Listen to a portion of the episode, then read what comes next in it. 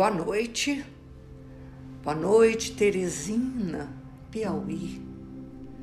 Aqui é a Vera, Uberlândia, Minas Gerais, Triângulo Mineiro. Que emoção saber que estou chegando no lar de vocês através desse pequeno aparelho. Agradeço primeiramente a Deus essa oportunidade de estar no lar de vocês, a convite do Marco do Centro Lar Espírita Casa do Samaritano, menino lindo. Que Jesus te abençoe, Marco, você e toda a sua família. Que nesse momento a luz do Divino Mestre seja derramada sobre todos nós, todos os corações aí de Teresina, que a minha sobrinha e minha cunhada me fez o carinho de me levar para conhecer essa cidade. Fui até no mar de Teresina. E de Teresina não, Piauí, né? Teresina não tem mar. E gostei muito, foi um gesto de muito amor da parte da minha sobrinha. E estou muito contente, muito feliz pela essa oportunidade, Marco, que você me deu de levar até os corações de vocês o Evangelho de Jesus. O Evangelho, esse livro ímpar, é um livro de cabeceira, mas não é para ficar na cabeceira, é para ler, meditar, sentir e viver o Evangelho. Porque o Evangelho de Jesus ele nos renova, nos acalma, nos transforma. Ele diz que o evangelho, ele tem propostas práticas para nossas vidas. E eu acho que todos nós, e uma coisa que eu quero dizer e deixar bem aqui no coração de todos vocês, que já conhecem o evangelho, têm o hábito da leitura do evangelho, não abrir ao acaso mas ler sequenciado desde o prefácio, que o prefácio é belíssima poesia que o Espírito de Verdade vem trazer para nós sobre o futuro nosso, sobre essas almas benditas que são derramadas sobre todo o planeta Terra. Então eu convido vocês à leitura do Evangelho na sequência, desde o prefácio, e pouquinho de cada vez. Porque o Evangelho, ele tem a finalidade de nos transformar, de nos renovar. Porque a gente sabe, pela doutrina esclarecedora, sobre a, a evolução. Então é necessário que nós venhamos a ler o Evangelho para melhorar, acelerar o processo de evolução nossa, né? Com a leitura diária do Evangelho, nos permitimos naturalmente a transformação virá com o tempo. A qualidade de vida melhora e a muda com a mudança de hábito, porque você, com a leitura do Evangelho, você vai naturalmente mudar de hábito. Esse que é o ponto central da nossa conversa hoje, é deixar que o Evangelho use, transforme os nossos corações e mudando os nossos hábitos através da nossa comunhão com os nossos anjos de guarda. Por isso que nós não podemos nos afastar do evangelho. Eu tenho livre-arbítrio, eu posso ler ou não, mas é importante demais que nós façamos da leitura do evangelho um hábito, um hábito, para que nós possamos nos renovar, nos renovar. Eu estou lendo, aliás, já terminei, o livro de do Divaldo, do Manuel Filomeno, como é que é? É, de Miranda, no, no rumo do mundo de regeneração. E ele diz, bem nas primeiras páginas, através de Bezerra, que ele diz o seguinte: a hora é grave e santa a dor do próximo é nossa também. Suas lágrimas são suores em nós. Seu desespero, nossa oportunidade de servir-lhes, atendoando-lhes a aflição. Assinado Bezerra. Esse momento, olha, nunca ouvi falar uma coisa dessa. A hora é grave e santa. Por que, que é santa? É um processo de renovação coletiva da humanidade. E nós precisamos aproveitá-la sem desespero. E ele está dizendo que os espíritos superiores, ele, inclusive Bezerra de Menezes, eles nos ajudam. Os nossos nossos sofrimentos são suores em, neles. O que significa isso? Eles trabalham mais ainda por nós, pelos nossos sofrimentos. É lindo demais. Eu recomendo a leitura do livro novo do Divaldo, No Rumo do Mundo de Regeneração. Que Divaldo fala isso, a Bezerra fala isso pra gente. A hora é grave e santa que a gente tem que aproveitar essa oportunidade de, de crescer, de evoluir e não evolui sem dor. Não evolui. Por isso que a gente vai falar aqui neste capítulo hoje, nós vamos falar disso. Que o objetivo essencial do espírito em cada etapa reencarnatória é a aquisição de novos conhecimentos, burilar sentimentos e aprimorar emoções. É para isso que o evangelho serve, para aprimorar nossas emoções. Ele mexe com nossas emoções. A nossa doutrina é a doutrina da razão. Mas sem emoção, não tem jeito. Porque é pela emoção que você se transforma. Não é verdade? Então, a gente tem um trechinho também que diz que nós não nascemos só para passar por provas e expiações e sofrimento.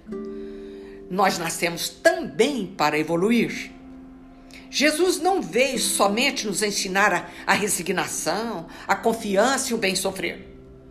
Veio também a nos ensinar a nos transformar. Eu quero deixar isso muito claro, talvez eu vá falar mais vezes sobre isso, porque é através da transformação que a gente evolui. Porque nós estamos aqui há milhares e milhares de anos, encarnações após encarnações, cometendo os mesmos erros não temos nem a criatividade de errar diferente. Por quê? Porque a gente não transforma. Nós não nos transformamos. E preciso, para isso, aprimorar o nosso poder de co-criador. Entendeu? Somos co-criadores. Nós precisamos de moldar nosso destino, moldar nosso, filho, nosso futuro e aprender a escolher melhor. E através disso é que as coisas vão melhorando nas nossas vidas. Porque tem que ficar claro o seguinte: a nossa, nossa doutrina ensina a lei da reencarnação, a lei de causa e efeito. Não é castigo, pelo amor de Deus. É consequência da escolha errada que fizemos. Por isso que, estudando, lendo, se deixando emocionar, nós precisamos de nos deixar emocionar pelas palavras do Evangelho para que aquilo transforma, nos transforma. E eu posso escolher melhor para na próxima experiência vir em situação melhorada. Pois bem, nós a proposta de hoje é no capítulo no capítulo 9, todo mundo deve ter o Evangelho. Nós tínhamos uma proposta nos centros, quando eu frequentava, que agora não pode mais, é através da live. Mas nós tínhamos uma proposta. Quem tem o Evangelho? Sempre aparece um, dois, três que não tinham o Evangelho. E a casa se propunha a doar o Evangelho àquelas pessoas. E eu toda a vida fui a faladeira do Evangelho de Jesus. E através disso, é, ensinar, ensinar, não, Deus me livre, orientar como se conduzir com o Evangelho. Porque a gente fazia, infelizmente, um erro muito grave de é, é, folhear o Evangelho buscando se vai chover, se eu vou casar. Não é nada disso. É estudar o Evangelho na sequência. Um livro após o outro. E nós estamos no capítulo é, que nos orientou sobre o capítulo 9, Bem-aventurado aqueles que são brandos e pacíficos. Este capítulo é o capítulo da doçura, é o capítulo doce, que vai falar da paz, do pacificador. É um capítulo delicioso, delicioso. Porque quem não quer paz? Quem não quer? Todos nós queremos paz. Todos nós estamos em busca dessa paz interior, essa paz que, que só Jesus dá. Só Ele é capaz de fornecer para nós a paz. Mas para isso, pelo amor de Deus, é preciso um trabalho ferrenho, um trabalho firme de proposta de mudança de hábito. Bem-aventurado significa feliz. E as bem-aventuranças, ou o sermão do monte que Jesus pregou, foi só plataforma de governo. Foi ele veio falar sobre as bem-aventuranças, que será o futuro do planeta Terra. Como existe mundos felizes, lá são todos bem-aventurados, são todos mansos e pacíficos. Mas nós estamos a caminho como diz é, Emmanuel, o livro A Caminho da Luz, todos nós estamos a caminho da luz. Todos nós estamos em busca dessa felicidade, dessa paz, que só eu posso me oferecer. Não adianta. Não adianta buscar a paz no outro ah, mas como é que você quer que eu tenha paz, que esses filhos, que esse marido. Ah, então isso não é paz, a paz é dele, ele que impõe a paz a gente. Porque quando nós evoluirmos de verdade, seja o que for que acontecer, não estraga a nossa paz. Tem uma história no livro do romance Paulo Estevão, de Paulo, que quando ele em Corinto queria apanhou, que todo lugar que ele chegava ele apanhava, ele era açoitado, apanhou, apanhou quase a desmaiar. Ele foi recolhido pela espiritualidade e sentiu uma paz que ele já não sentia lapidada dos, dos chicotes. Entendeu? A gente, quando busca essa paz, não importa o, o olhar azedo, o sorriso amarelo daquela criatura. Isso não tem influência nas nossas vidas. Nós não precisamos de mais apanhar de chicote como Paulo apanhou. Mas às vezes uma língua ferrenha é pior do que um chicote. Mas isso não pode tirar a nossa tranquilidade. É, eu sei que é difícil. Isso aí é, parece até que dá licença, mas pelo amor de Deus, é assim que nós temos que fazer no cotidiano, como diz Emmanuel. Muito bem. Bem-aventurado aqueles que são brandos e pacíficos. Pacífico, amigo da paz. Ele é brando, ele é manso, ele é tranquilo. E pacificador é aquele que promove a paz. Ele é pazígua, ele serena, ele acalma, ele abranda. Eu não posso deixar de falar do Gandhi, que através, porque ele foi pacificador, e através dos seus atos, de pacificador. Ele tirou a Índia do domínio da Inglaterra, que estava há mais de 300 anos, sem violência. Eu não posso falar, tem que falar que foi na minha, na minha pouco, né? Jesus foi o grande, mas o Gandhi foi um grande pacificador. E nós temos que tomar de exemplo essas criaturas. Eu vou te dizer uma coisa a todos vocês. Quem nunca ouviu uma avó ou uma mãe vir com panos quentes? Lembra disso? O que é panos quentes? Era pacificadora. Ela vinha, estava um, um, atrito entre irmãos e parentes, sei o quê. Ela vinha. E a gente falava, já vem você com pano quente, né, mãe? Deixa eu brigar, eu quero brigar mas ela vinha com panos quentes. A minha avó, lembro como se fosse hoje. porque toda família tem.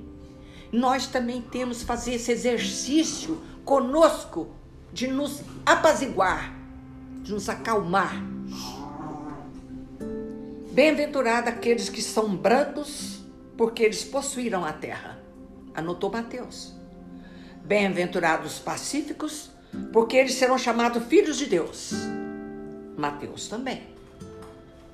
E Kardec, agora do punho de Kardec, vamos ler um pedacinho, nos diz o seguinte: Por essas máximas, Jesus faz da doçura e da moderação, da mansuetude, da afabilidade e da paciência uma lei e condena, por conseguinte, a violência, a cólera e mesmo toda expressão descortês para com o nosso semelhante. Muito bem. É evidente que aqui, como em toda circunstância, a intenção agrava ou atenua a falta. Mas em que uma simples palavra, como você chama o outro, ô louco, a gente cansa de falar isso, né? Esse cara é louco. Mas ele está dizendo que isso vai agravar pela intenção, né? Mas em que uma simples palavra pode ter bastante gravidade para merecer uma reprovação tão severa. Por exemplo, chamar o outro louco, né? É que toda lei, toda palavra ofensiva exprime um sentimento contrário à lei do amor e da caridade, que deve regular as relações dos homens e manter entre eles a concórdia e a união, que é um insulto à benevolência recíproca e à fraternidade que entretém o ódio, a animosidade. Enfim, que, depois da humildade para com Deus, a caridade para com o próximo é a primeira lei de todo cristão. Então, em qualquer circunstância que a gente faça é, essa observação, é ofensivo, é horrível. Mas devagar, vamos devagar. Nem todo dia você está tá com, com, em condições de fazer isso. Você dormiu mal, você está infeliz, aí você trata o outro mal, infelizmente. Por isso que o Evangelho, se a gente tiver o hábito da leitura do Evangelho todo dia, todo um pouquinho, pouquinho, tiquinho de quitim, para a gente poder acalmar nossos corações. Mas o que disse Jesus por essas palavras? Bem-aventurado aqueles que são brandos, porque possuirão a terra. Tendo ele dito para renunciar aos bens deste mundo e prometendo do céu, Jesus falou isso. Ele está prometendo os bens do céu e não se apegue. Por que, que ele fala isso? Para não ficar apegado aos bens terrestres. Essa que é a fala. Mas existe uma outra fala que diz: Não há céu para quem não edificou o paraíso em si mesmo. Presta atenção nessa fala. Vou repetir devagar. Não há céu para quem não edificou o paraíso em si mesmo. Tem jeito de você ir para o céu cheio de raiva, cheio de ódio, de não perdão. Tem jeito. Tem jeito de você ir para o céu se você não tem uma paz interior. Não há céu para quem não edificou o paraíso em si mesmo. Meu Deus do céu. À espera dos bens do céu, o homem tem necessidade dos da terra para viver. Somente ele recomenda não ligar a estes últimos mais importância do que os primeiros. Como é que você vai viver aos trambolhões aqui na terra e vai para o céu? Quem falou isso? Não tem como. Nós precisamos diariamente de fazer esse exercício da brandura, da mansietude. São palavras, parece fora em desuso. Mas não, tem que usar, tem que buscar de novo a renúncia. É uma outra palavrinha que está é, é, é fora de uso. Parece que é fora de uso, mas não é, não é. Por essas palavras, ele quer dizer que, até esse dia, os bens da terra estão assambarcados pelos violentos, em prejuízo daqueles que são brando e pacífico. Mas não foi, o Gandhi não foi. Ele deu conta do recado, com brandura, com passividade, com não violência. Aliás, não pode nem falar não. Não já é violência para ele. E a este frequentemente falta o necessário encanto que os outros têm o supérfluo. Promete que a justiça lhe será feita na terra e no céu. Se você tem paz agora, você busca sua paz interior, você busca na sua casa, evidentemente que no céu vai ser uma maravilha. Não tem como viver aos trambolhões aqui e ir para o céu. Nós estamos cansados de saber isso. Porque são chamados filhos de Deus. Quando a lei de amor e da caridade for a lei da humanidade, não haverá mais egoísmo.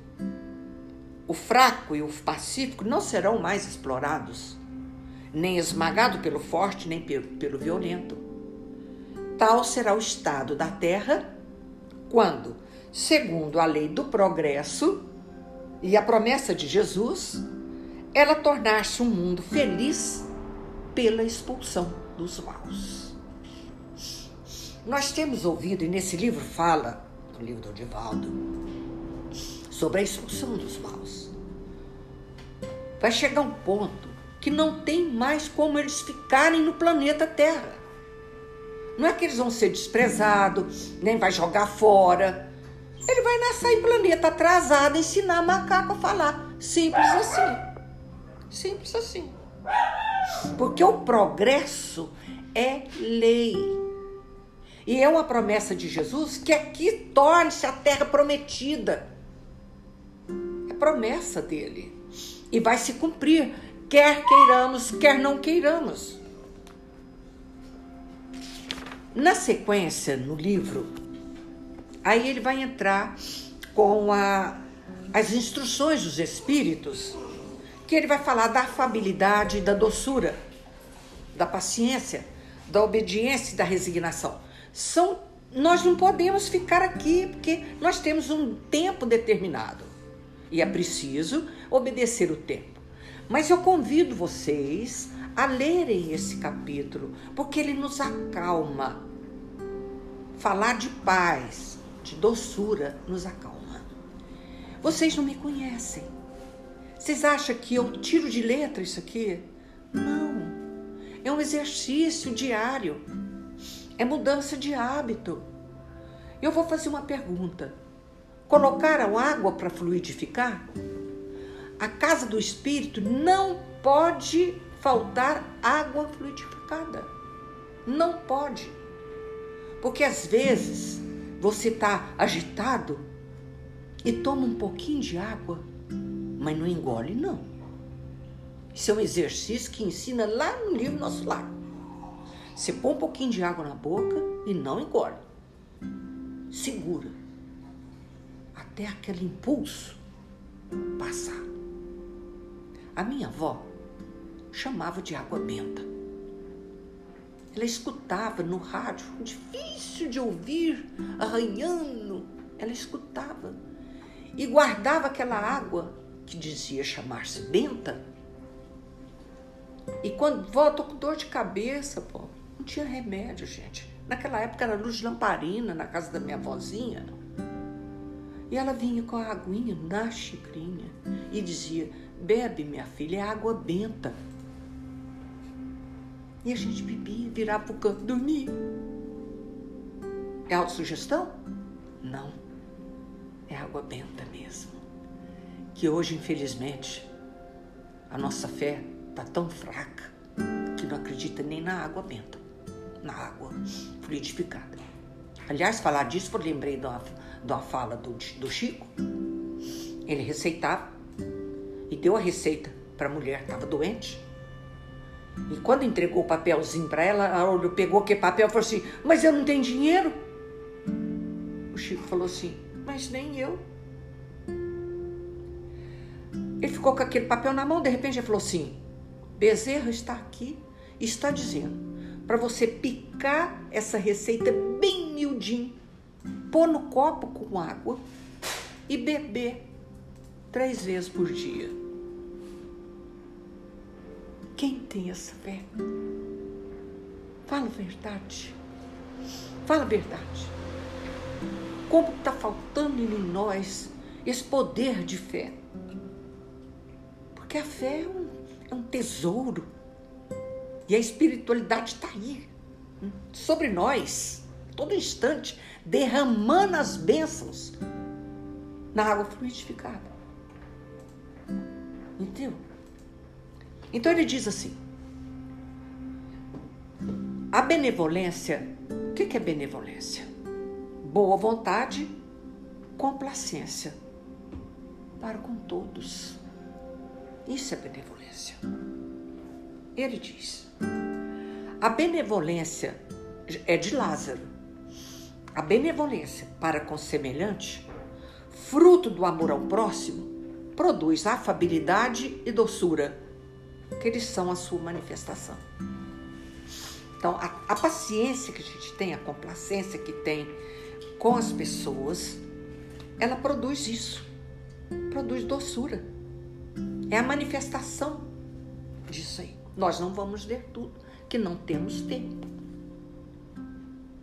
Está dentro do livro Bem-aventurado aqueles são brandos e pacíficos. E ele vai falar da paciência, que é um amigo protetor. E ele vai falar do cotidiano. Paciência é durante o cotidiano. O que é cotidiano? Durante o dia inteiro. Nós somos testados o dia inteiro pela paciência. Só que ele fala da dor. É a hora mais difícil de mostrar paciência é durante a dor. A dor é uma bênção que Deus envia aos seus eleitos. Não vos aflijais, pois quando sofrerdes, mas bendizei. Ao contrário, o Deus Todo-Poderoso, que vos marcou pela dor neste mundo para a glória no céu. Se você lesse isso aqui antes de conhecer a doutrina que esclarece sobre a lei de causa e efeito, o porquê da dor, não dá para entender isso aqui, não, meu anjo. Não dá. Que a dor é consequência do ato translocado do passado. Seja a dor física, seja a dor, é, a dor é, espiritual, não é?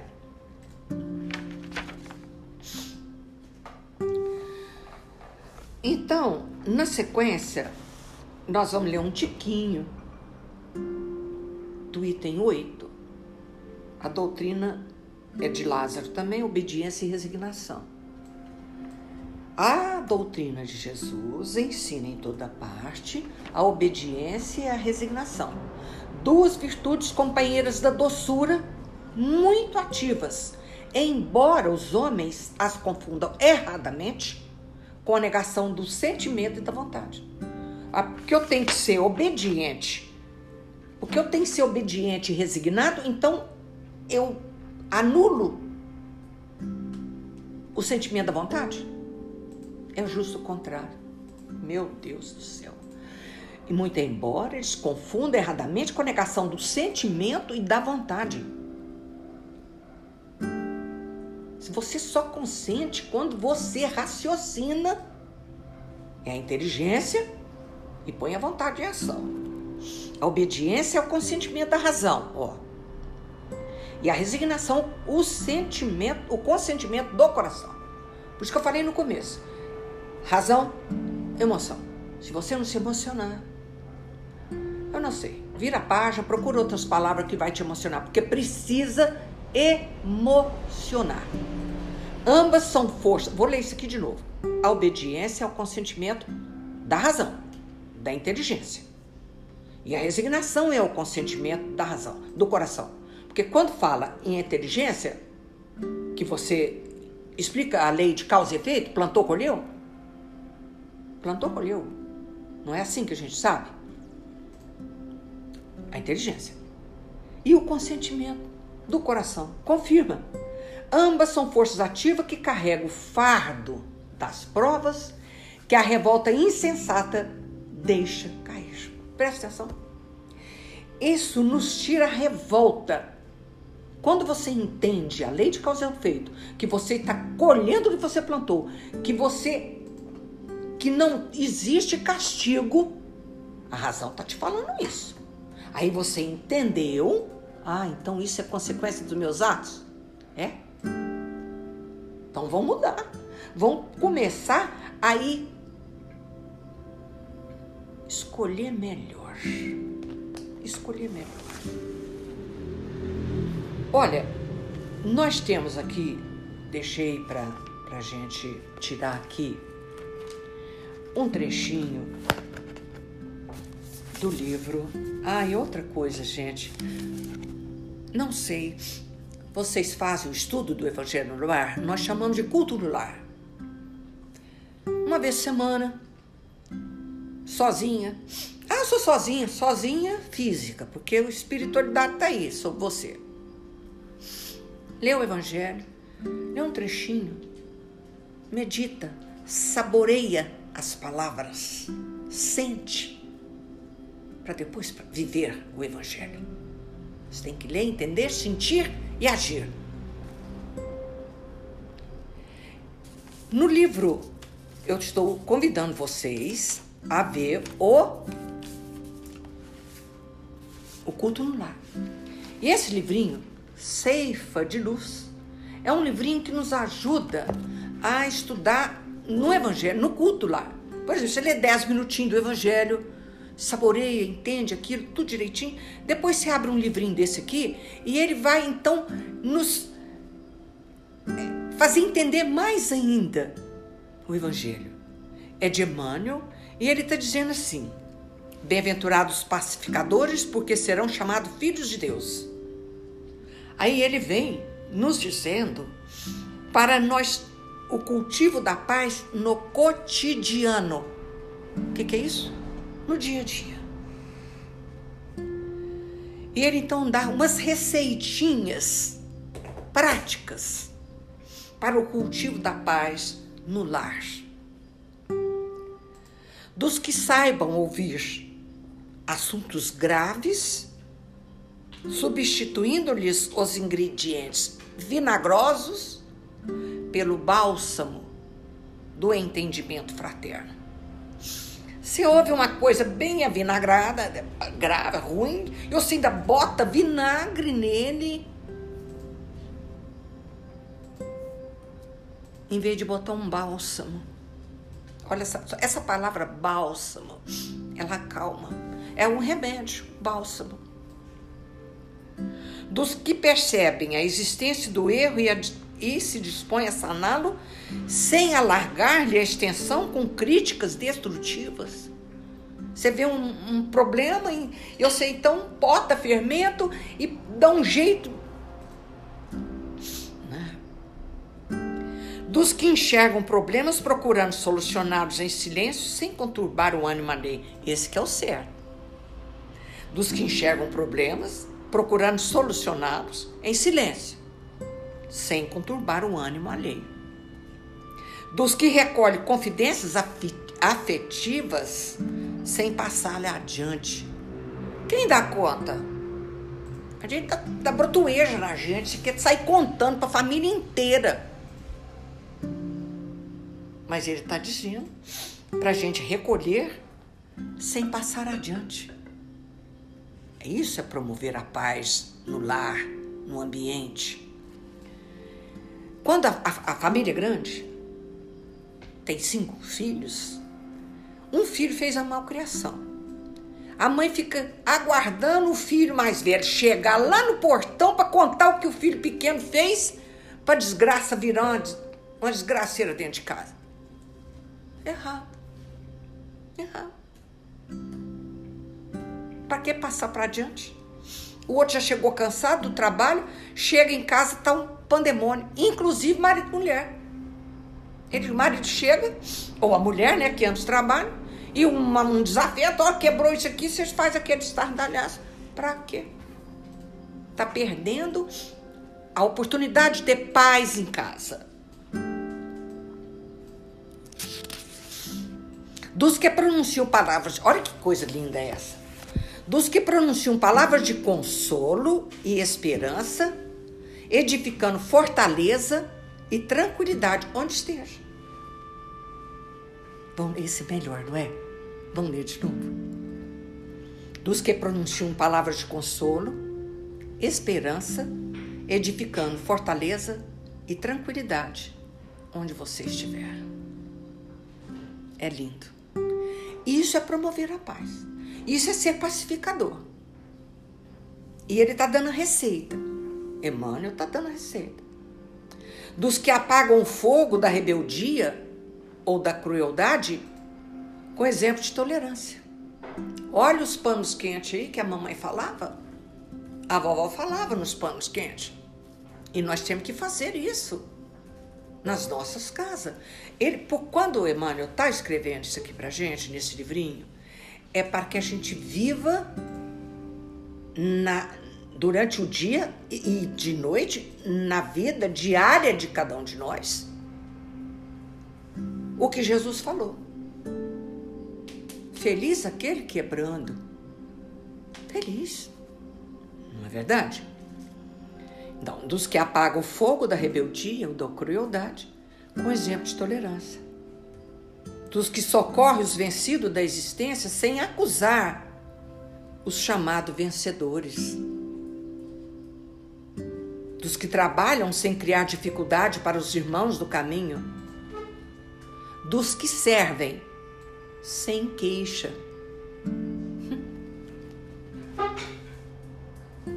Como nós não sabemos usar esse momento de servir, a gente não sabe e reclama. Você que não sabe, você passou o dia fora, não sabe aqui dentro como que está, trabalhei, fiz isso, fiz aquilo, fiz... aquela tainha. O que que vai adiantar? vai adiantar é que a paz na casa, ó, não tem como. Dos que servem sem queixa. Às vezes a gente está cansada, né? Porque hoje a mulher tem um trabalho igualzinho do homem. Ela trabalha fora, trabalha em casa. E ela chega e acha que está tão cansada que eu vou descansar aqui no sofá e a pia tá, tem até bicho de tanta louça para lavar. E ela acha, ela acha que ela pode descansar. E vai descansar. E o outro chega, ou os outros, a casa muito movimentada, o que acontece? É uma terrível tragédia na casa. Porque na casa que falta o pão, todo mundo grita e ninguém tem razão, não é? Então a nós mulheres, às vezes exige mais. Ela tá cansada, mas tudo que ela pode é tirar o salto, se ela ficou de inteirinho de salto, joga ele pro lado, vai para a cozinha, ajeitar uma janta. E uma vez eu falei para uma menina, reclamando isso, Falei, vai te alejar fazer janta? Quantas pessoas gostaria de ter na, na casa deles o que você tem para arrumar para jantar? Entendeu? Essas coisas pequenininhas e corriqueiras das nossas vidas é que vai fazer da nossa vida melhor. Olha aqui. Dos que tomam sobre os próprios ombros toda a carga de trabalho que podem suportar no levantamento do bem de todos, sem exigir a cooperação do próximo para que o bem de todos prevaleça. Acabei de falar isso. Mas a cooperação é um exercício que pacifica a casa. Está lá no livro Pensamento e Vida. A cooperação é importantíssima no equilíbrio do lar. Ela chega cansada, joga o sal para lá, vai ajeitar o jantar. Ele chega também, tá cansado, mas não vai lavar uma loucinha, não vai alejar ninguém. Vão ler esse pedaço aqui? Dos que sofrem sobre, dos que tomam sobre os próprios ombros toda a carga de trabalho que podem suportar no levantamento do bem de todos. E eu puxo para nós mulheres, infelizmente, quer queira, quer não queira. Não adianta brigar, não. Sem exigir a cooperação do próximo para que o bem de todos prevaleça e a paz reina no lar. Olha, ainda bem que nós estamos longe, ninguém vai, me, ninguém vai ficar brava comigo. Porque isso aqui eu vou te falar uma coisa, viu? É barra. É todo mundo que, eu, que gosta de ouvir isso aí, não. Não gosta, não. Eu, uma vez eu quase apanhei no centro quando eu falei que isso era responsabilidade das mulheres, né? Credo. Mas não vamos brigar por causa disso, não. Cada um é de um jeito, cada lar é de um jeito, né? E nós temos a necessidade de transformar nossa casa de alegria no nosso lar. Parece que a casa fica melhor com o carinho da mulher, a flor que ela põe, um, um, um ramo, um, um forro, né? Então, é, isso está no, no ombro da mulher, não adianta, quer queiramos, quer não queiramos. Tá bom? Mas não vou brigar, não. Pelo amor de Deus, nós estamos falando de paz. E ele continua aqui. Não, continua aqui. Na cultura da paz, saibamos sempre respeitar as opiniões alheias como desejamos seja mantido o respeito dos outros para com as nossas. Colocar-nos em posição de companheiros em dificuldades, a fim de que eles saibamos ser úteis calar referências impróprias ou destrutivas, reconhecer que as nossas dores, presta atenção, nossas dores e provações não são diferentes daquelas que visitam o coração do próximo. Não é diferente. Ele chega com fome, ele também chega cansado. Melhorar-nos por meio do trabalho, do estudo, seja onde for. Olha, cultivar o prazer de servir. Eu amo servir. Não sirvo de base porque eu amo servir. Semear o amor por toda parte, entre amigos e inimigos. Jamais duvidar da vitória do bem. Eu adoro esse trecho aqui. Jamais duvidar da vitória do bem. Não pense em nós que o mal vai vencer. Não vai. O bem é eterno e o mal tem data marcada para acabar. Tudo isso que nós estamos vivendo tem uma data marcada para acabar. E é preciso não duvidar, jamais, da vitória do bem.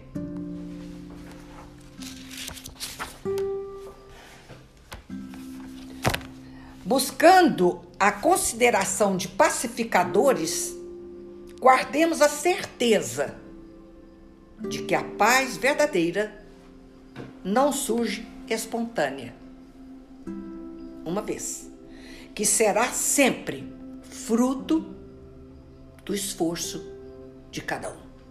Meu Deus do céu, o que, que é isso? Isso aqui não tem, não tem lógica uma fala dessa.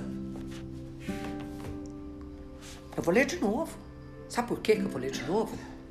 Porque a gente acha que a paz dá nas laranjeiras, dá na, na, na coisa, sabe? Você colhe. Não, não é não, é um trabalho ferrenho. Jamais duvidar da vitória do bem. Quantas famílias que sofrem e acham que é o fim. Não é o fim. O fim é o bem. O fim é o bem. Eu tinha separado umas palavras de Bezerra, mas eu acabei perdendo, viu, gente? Mas mais ou menos eu acho que eu sei o que, ele está falando. Bezerra de Menezes. Perdi o papelinho. se tem outro papelzinho aí, Rogério. isso, não, isso é muito não. Então, não tem importância, não. Eu sei dizer o seguinte que nós precisamos aproveitar esse momento que nós estamos vivendo, porque a espiritualidade está derramando sobre nós nesse momento, na humanidade toda, mas muita luz, muita luz. Vai depender do lar de cada um de receber essa luz, porque não adianta se eu não quiser. Se eu não abrir as comportas do coração, não vai adiantar nada. A luz está aí, mas eu não vejo, não sinto. A espiritualidade, como Bezerra falou no, no livrinho, que os nossos sofrimentos são suores neles. Eles estão trabalhando em dobro pelo bem da humanidade. Mas é preciso fazer a nossa parte. Isso que nós estamos fazendo. Tempinho que tira para a leitura do Evangelho, no culto no lar. Não esqueça, põe água para fluidificar. Lê um trechinho do Evangelho, faz um Pai Nosso, uma Ave Maria. E bebe aquilo com confiança, com fé. Nós precisamos disso. A humanidade está carente, mas muito carente. Mas ela não quer, ela quer achar pronto. Não existe. Vamos ler de novo esse trechinho aqui, quer ver? Não duvida jamais da vitória do bem. É o bem que vence. O mal é temporário. Só o bem é eterno.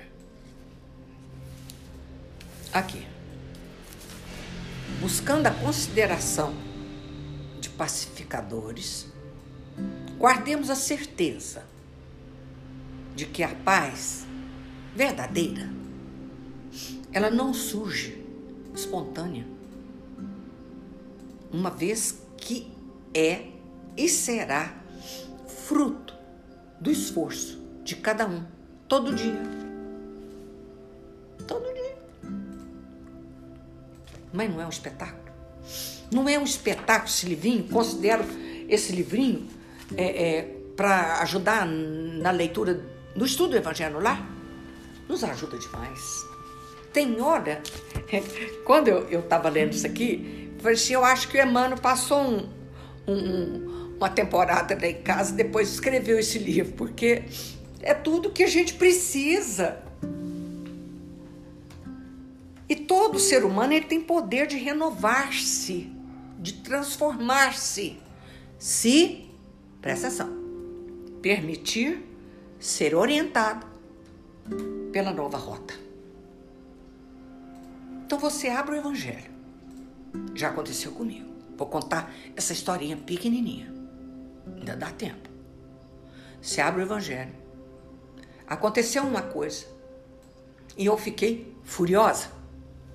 Você acha que não? Fiquei furiosa. E abri o Evangelho. Abri. Sentei na cama e abri o Evangelho. Lembro como se fosse hoje. Só li aquelas letras mais escuras. O resto eu não vi, não, porque eu estava em lágrimas, né? Amai vossos inimigos Falei, misericórdia. Fechei o livro. Falei, não, não vou amar, não. Agora eu tô furiosa, agora eu tô com raiva. As coisas horrorosas? Todo. Mas eu falei uma coisa importante. Me dá um tempo. Não vou amar, não. Me dá um tempo. Fechei o evangelho. Virei de lado. Dormi o som do justo Fui encontrar com meu anjo guarda, ele deve ter me passado um bom sabão, um bom aconselhamento. Eu acordei na posição que eu estava, com aquele evangelho, com o coração bem mais aliviado.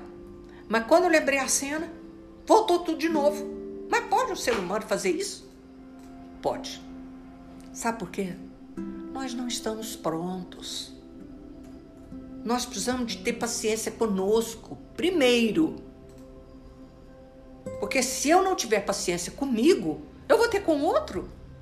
Se eu for terrivelmente exagerada comigo, eu vou ter dó do outro.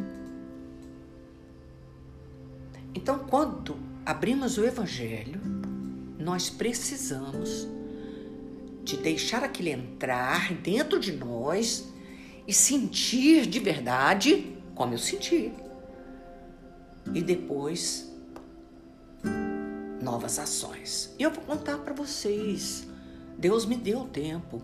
Aquilo já passou. Eu amo hoje. Amo. Não pode ser depressa. Mas também não vai devagar com as que não é assim, né, gente? Nós estamos sempre em busca dessa paz. E essa paz, como acabei de ler, é uma tarefa diária, de cada dia nossa. E precisamos deixar a luz do Divino Mestre. Nós estamos quase terminando. Acredita isso? Ah, que pena. Eu queria ficar aqui até meia-noite. Eu falava isso sempre, né? Gente, mas nós já estamos terminando, mas eu queria ficar aqui até meia-noite.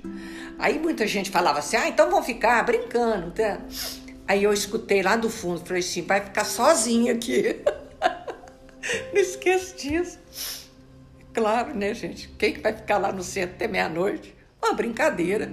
Achamos tão bom, tão gostoso aquela comunhão que nós tínhamos. Isso vai voltar, se Deus quiser, porque eu amava era o dia mais feliz da minha vida quando eu ia para o centro para congregar, reunir, juntar, abraçar, falar que está com saudade. Marco, muito obrigada, querido, pela sua oportunidade que você me deu de estar em Teresina. Isso parece até brincadeira, hein? é emocionante. Eu estarei em Teresina, juntinho de vocês, no lar de vocês Agradeça a Deus essa oportunidade de falar de Jesus, que eu tanto amo. É nosso irmão mais velho. Jesus é nosso irmão mais velho. Não complica querer falar de Jesus, não. Quando aquele esteve, ele falava do cotidiano com todo mundo, com Pedro, com as mulheres, com as lavadeiras, com... falava do dia a dia. Pedro, quantos peixes você pegou? É, ele não, não ficou aqui falando das estrelas, não nem falou que eu, eu, eu sou o bambambam, bam, bam, eu que fiz esse planeta. Não! Na maior simplicidade, ele veio falar para nós. E é nesse momento que eu peço a Deus e a Jesus e Maria Santíssima que nos envolva no seu manto de amor e de luz. Obrigada a todos vocês que estão aí ouvindo o Evangelho. Que Jesus envolva o lar de vocês Beba água fluida de verdade, com coração de verdade, na fé, que a espiritualidade já colocou o remédio. Ave Maria, cheia de graças, o Senhor é convosco. Bendita sois vós entre as mulheres, e bendito é o fruto do vosso ventre, Jesus. Santa Maria, Mãe de Jesus, rogai por nós, pecadores, agora e na hora de nossa morte.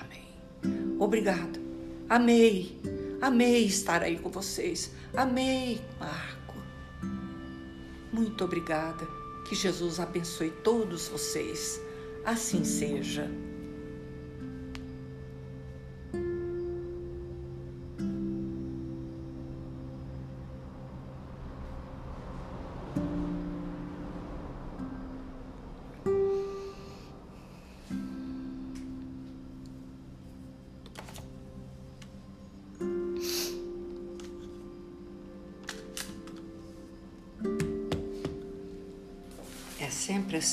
Meus papelzinhos, né, gente?